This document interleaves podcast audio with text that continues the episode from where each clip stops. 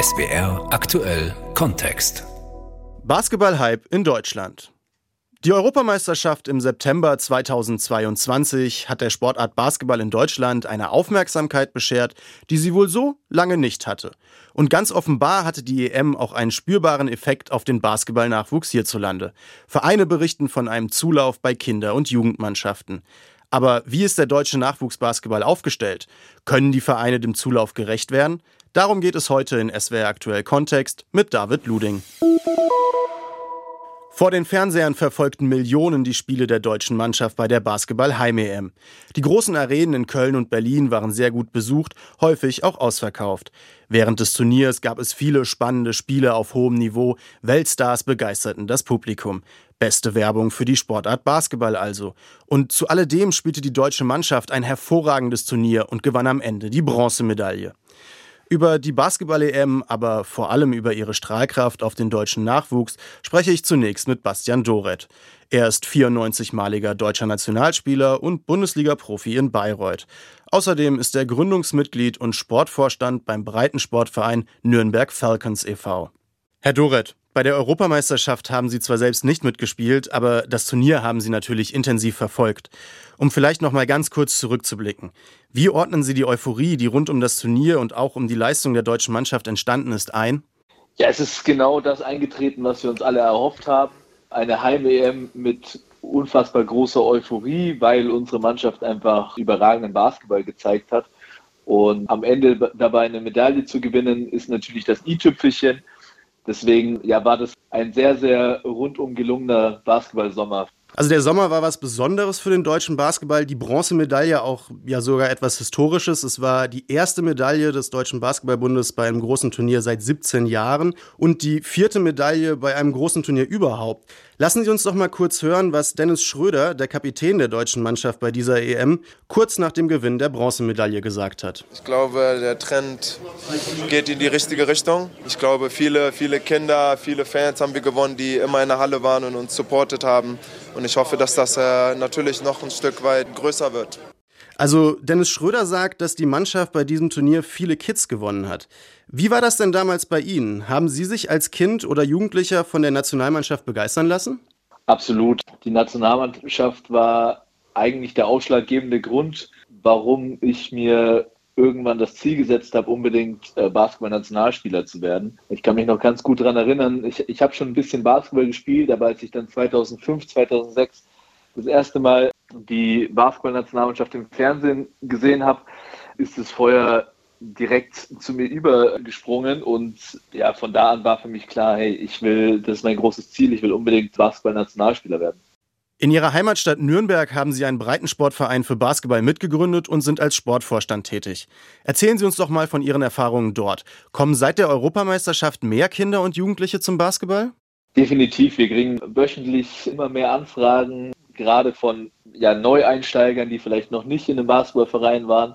Und da wird definitiv die Nachfrage größer und das stellt uns als neu gegründeter Verein auch immer vor, vor größeren Herausforderungen.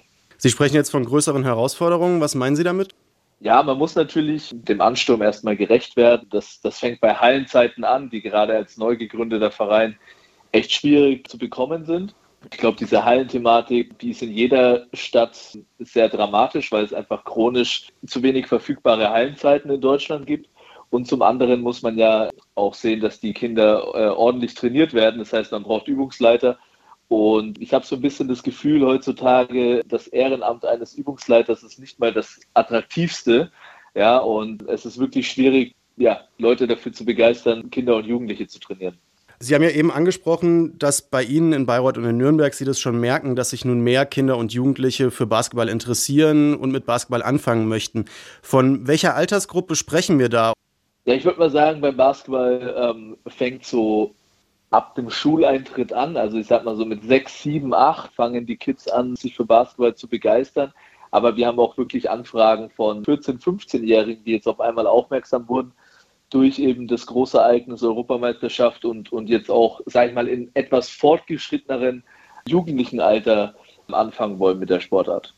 Wie gut ist der deutsche Nachwuchsbasketball Ihrer Meinung nach denn heute aufgestellt? Nach der Goldmedaille bei der Heim-EM 1993 gab es ja auch einen Hype. André Vogt, einer der bekanntesten deutschen Basketballjournalisten, berichtete kürzlich im Deutschlandfunk, dass man damals vom Zulauf regelrecht überrollt wurde.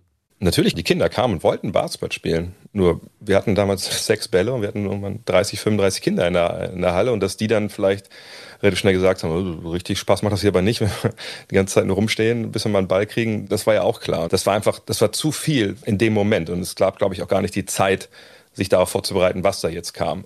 So schlimm ist es heute nicht, oder? Nein, absolut nicht.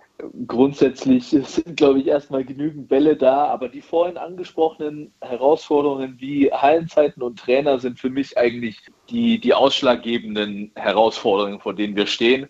Und die gilt es einfach strukturell so ein bisschen zu verbessern. Wir müssen einfach darin hinkommen, dass möglichst viele Basketballvereine eventuell eigene Trainingsstätten haben, ja, und nicht angewiesen sind auf die oft völlig überlasteten Schulsporthallen, weil heutzutage ja, gibt es immer mehr Nachmittagsunterricht für die Schüler. Das heißt, die Schulsporthallen sind auch bis 16, 17 Uhr von der Schulseite geblockt und da bleibt dann eben nicht mehr so viel Zeit für den, für den Nachwuchsbasketball. Also das sehe ich schon als gerade im Breitensport als großes Problem, das wir uns annehmen müssen und eben auch qualitativ gut ausgebildete Trainer, denn am Ende des Tages müssen die Jungs und, und Mädels, die in die Halle kommen, auch ordentlich betreut werden, damit sie einfach auch mit Spaß an der, an der Sache am Ball bleiben. Bastian Doret, Nationalspieler, Bundesliga-Profi und Mitgründer sowie Sportvorstand eines Basketball-Breitensportvereins. Danke Ihnen für das Gespräch. Danke. Im Nachwuchsbasketball geschieht also etwas. Nach der Heim-Europameisterschaft begeistern sich nun mehr Kinder und Jugendliche in Deutschland für die Sportart Basketball. Auch Vereine in der Region berichten von einem gestiegenen Interesse. SWR-Reporter Konstantin Plecking hat sich das mal genauer angeschaut und war beim Training der unter 14-Jährigen der Baskets Koblenz. Koblenz! Die Jugend der EPG Baskets Koblenz trainiert in einer Turnhalle im Koblenzer Stadtteil Lützel. Die Basketball-Europameisterschaft haben hier fast alle angeschaut. Und fast alle haben einen Lieblingsspieler. Äh, Dennis Schröder, weil der Point Guard spielt. Dennis Schröder ist schon ein guter Spieler. Er kommt auch aus Deutschland und hat, äh, spielt auch in der NBA. Dennis Schröder finde ich eigentlich auch ganz gut, weil der eigentlich schon sehr, sehr treffsicher ist. Dennis Schröder, weil er viele Körbe gemacht hat und sehr klein ist, aber trotzdem richtig gut ist. Klein ist im Basketball relativ. 1,85 ist Dennis Schröder groß. Ein Vorbild. Seit der Europameisterschaft hat der Basketballverein in Koblenz regen Zulauf bekommen, sagt Jugendkoordinator Ralf Weiler. Es gibt einen Hype, definitiv. Also wir haben festgestellt, dass gerade im Jugendbereich äh, sehr viele Kids in die Halle strömen. Das große Interesse freut den Verein sehr. Von der U8 bis zur U18 trainieren bei den Baskets Koblenz in dieser Saison insgesamt elf Mädchen, Jungen und Mixed-Mannschaften. Laut Verein waren es vorher noch nie so viele. Der verstärkte Zulauf bringe aber auch Probleme, sagt Weiler. Einmal die Hallenkapazität. Das andere Problem ist, die Kinder adäquat zu betreuen. Also nicht einfach einen da hinsetzen und mach mal, sondern wir sind da wirklich bemüht, auch fachlich Trainer und äh, Trainerinnen zu finden. Und weil insgeheim fast jeder der Jungs hier beim Training von der Profikarriere träumt, versucht der Verein den Kontakt zwischen Jugend und eigener Profimannschaft auch eng zu halten, wie bei einem Trainingscamp vor ein paar Tagen. Wir haben das integriert mit der ersten Mannschaft, die ihr Abschlusstraining hatte. Da haben wir mit den Kids Pause gemacht. Die konnten dann die Trainingseinheit live miterleben. Mit dem Head Coach, mit Patrick Elsey, gab es dann noch so kleine Spielchen mit den Spielern zusammen, Autogrammstunde. Die Kinder, die waren Feuer und Flamme. Der Verein versucht alles, um den aktuellen Basketball-Hype nach der EM so nachhaltig wie möglich auszunutzen. SWR-Reporter Konstantin Plecking war beim Jugendtraining der Baskets Koblenz. Begeisterte Kinder und Jugendliche also. Und trotzdem, Basketball ist in Deutschland eine Randsportart. König Fußball hat hier mehr als 30 mal so viele Mitglieder wie der Deutsche Basketballbund. Aber auch andere Mannschaftssportarten wie Tischtennis, Handball und Volleyball haben um ein Vielfaches mehr Mitglieder. Deutlich populärer ist Basketball in anderen Ländern und dabei geht es nicht nur um die USA. In Spanien zum Beispiel kommt Basketball gleich hinter Fußball. Und dass Spanien im September in Berlin Europameister wurde, ist kein Zufall. Keine Mannschaft in Europa war in der jüngeren Vergangenheit so erfolgreich wie die Iberer. Sie gewannen vier der sechs letzten Europameisterschaften. Auch im Jugendbereich genießt der spanische Basketball einen hervorragenden Ruf. Bei den U-Europameisterschaften in diesem Sommer konnte keine Nation so überzeugen wie Spanien. Aber warum ist das so? Und was kann der deutsche Basketball möglicherweise von der Nachwuchsarbeit der Spanier lernen? Franka Welz, unsere Korrespondentin in Madrid, berichtet. Madrid, genauer gesagt die Ciudad Deportivo de Real Madrid, das große Trainingszentrum des Vereins im Nordosten von Spaniens Hauptstadt. Im gigantisch großen Basketballpavillon treffe ich nach dem Mannschaftstraining den Cheftrainer Chus Mateo. Der 53-Jährige sieht eine Schlüsselrolle in Spaniens erfolgreicher Jugendarbeit bei den Schulen. In España hay muchos colegios que dedican Viele Schulen in Spanien stecken viel Zeit in Basketballunterricht als außerschulische Aktivität und Kinder fangen schon sehr früh an zu spielen, mit drei, vier oder fünf Jahren. Das ist inzwischen an vielen Schulen weit verbreitet und bringt die Sportart voran del baloncesto tenga un mayor nivel. Denn so entstehe eine breite Basis, auf der man aufbauen könne, weil so viele in Spanien eben schon sehr jung mit dem Sport in Berührung kämen. Wie Inigo Perez, der 22-Jährige erzählt, er habe mit sechs Jahren angefangen, spiele also quasi schon sein ganzes Leben Basketball. Und das nicht ohne Ehrgeiz. Bueno, llevo jugando baloncesto toda mi vida y ich war vier Jahre lang in der Jugendakademie von Real Madrid, von 12 bis 16 Jahren. Dann habe ich zwei Jahre lang in England an der Uni gespielt, danach wieder drei Jahre lang in Spanien und letztes Jahr habe ich auch in Deutschland gespielt. Ein Erasmus-Aufenthalt in Münster hat es möglich gemacht. Inzwischen ist Inigo wieder bei dem Verein, bei dem er einst angefangen hat, dem Basketballverein von Tres Cantos, einem Vorort etwa 20 Kilometer außerhalb von Madrid und mit mehr als 40 Teams in unterschiedlichen Alters- und Spielklassen einer der größten Vereine in der Region. Im Vergleich zu Deutschland sieht er einen großen Unterschied in Spanien. Der Hauptunterschied auf Vereinsebene ist die Professionalität, mit der die Kinder behandelt werden, vor allem ab einem bestimmten Niveau. Dann spielt es keine Rolle, ob ein Kind 10 oder 17 Jahre alt ist, wenn es um seine Trainingsstunden geht. Die Planung ist die gleiche. Und ich denke, dass auch die Ausbildung der Trainer sehr wichtig ist. Es ist sehr wichtig, die Spieler nicht nur als Spieler, sondern auch als künftige Trainer auszubilden. Das Niveau der Trainer bestimme Fortschritte und Entwicklung eines Spielers komplett, fügt Inigos Mannschaftskollege Fidel hinzu.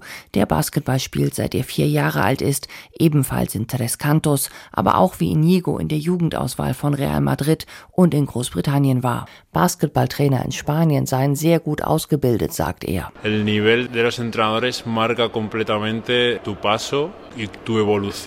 Einen Trainerschein bekommst du hier nicht nach einem Wochenende. Allein einer für die unteren Niveaus kostet Stunden und Tage. Und viele Spieler lernen so schon als kleine Kinder sehr guten Basketball und das merkt man. Das merkt man wirklich. Se nota, se nota mucho. Zu einem professionellen und erfolgreichen Umgang von Trainern mit Kindern und Jugendlichen gehört für Chus Mateo, den Cheftrainer von Real Madrid, der auch langjährige Erfahrung im Jugendbereich mitbringt, aber auch zu wissen, wann weniger womöglich mehr ist. In den ersten Jahren darf es einzig und allein um den Spaß gehen, darum die Kinder für den Basketballsport zu begeistern und dass nicht Gewinnen oder Verlieren die Hauptsache ist, sondern dass es viele Kinder gibt, die Basketball mögen. Ich denke, dass wir als Trainer mitverantwortlich dafür sind, ob die Kinder bei unserem Sport bleiben. Franka Welz, ARD-Korrespondentin über die Nachwuchsarbeit im spanischen Basketball. Zurück nach Deutschland, genauer gesagt nach Berlin. Wenn es hierzulande einen Standort gibt, der mit den spanischen Strukturen im Nachwuchsbasketball noch am ehesten mithalten kann, dann ist es wohl die Hauptstadt. Schon in den 2000er Jahren während der Nowitzki-Ära kamen oft auffällig viele Nationalspieler aus Berlin. Auch bei dieser EM waren es drei von insgesamt zwölf Spielern. Marius Huth ist unter anderem Jugendnationaltrainer und sportlicher Leiter des Berliner Basketballverbandes. Als Urgestein des Nachwuchsprogrammes vom deutschen Spitzenverein Alba Berlin zählt er zu den profiliertesten Talententwicklern in Deutschland und hat zum Beispiel den NBA- und Nationalspieler Franz Wagner trainiert. Herr Huth, wie sieht es in Berlin aus? Wir haben es ja schon gehört. Merken Sie auch, dass seit der Europameisterschaft noch mehr Kinder und Jugendliche sich für Basketball interessieren? Auf alle Fälle merken wir das. Ähm, wir haben allgemein relativ regen Nachfrage immer nach Basketballplätzen in Vereinen. Aber um mal eine Zahl zu nennen, gerade während der Europameisterschaft haben innerhalb von zwei Wochen nochmal 500 Kinder bei uns angerufen, und gefragt, wo sie denn Basketball spielen können. Und das ist eine Zahl, die ist nicht normal, aber die macht auf alle Fälle stolz und da freut man sich natürlich drüber. Berlin wird ja auch häufig als Positivbeispiel für gute Strukturen im deutschen Basketball-Nachwuchs genannt. Was klappt denn in Berlin so gut? Was machen Sie? Ich glaube, die Idee, dass wir von Anfang an unsere Vereinsarbeit mit der Schule verknüpfen, ich glaube, die geht voll auf. Das heißt, dass wir nicht irgendwie getrennt unseren Verein irgendwo positionieren und dann hoffen, dass da irgendwelche Kinder irgendwie zufällig hinkommen, sondern wir gehen von Anfang an dahin, wo die Kinder sind. Das heißt, wir sind an den Grundschulen, ja, haben da eine große Grundschulliga aufgebaut mit über 180 Mannschaften, die da jedes Jahr spielt. Wir haben unsere Trainer in den Schulen drin, die da den Sportunterricht teilweise mit begleiten und mit unterstützen, um dafür zu sorgen, dass die Kinder wirklich auch Basketball kennenlernen und dass sie dann auch den Übergang aus der Schule in den Verein leichter gehen können. Und ich glaube, dass das ein ziemlich großes Volksgeheimnis ist. Bastian Doret berichtete uns ja von einem großen Zulauf an Kindern und Jugendlichen bei dem von ihm mitgegründeten Breitensportverein in Nürnberg. Ähnliches gilt auch für die Baskets Koblenz. Beide Vereine kommen nun aber bei den Themen Trainer und Hallenzeiten an ihre Grenzen. Haben Sie Ideen, wie man diesen zwei Problemen am besten entgegentreten könnte? Also erstmal freue ich mich, dass es diese beiden Probleme gibt, weil das heißt ja erstmal, dass es genug Kinder gibt, die spielen wollen. Und das ist ja schon mal ein super Zustand für unsere Sportart im Land.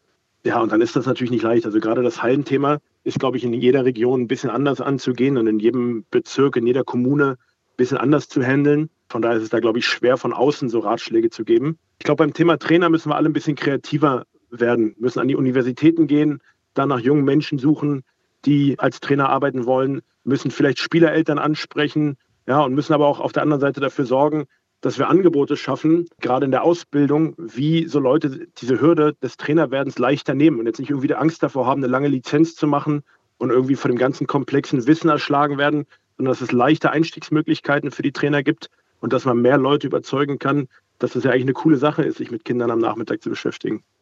Was müsste Ihrer Meinung nach im deutschen Basketballnachwuchs nun passieren, damit der Hype auch nachhaltig genutzt werden kann und viele Kinder sowie Jugendliche nicht nur mit dem Basketball anfangen, sondern auch am Ball bleiben?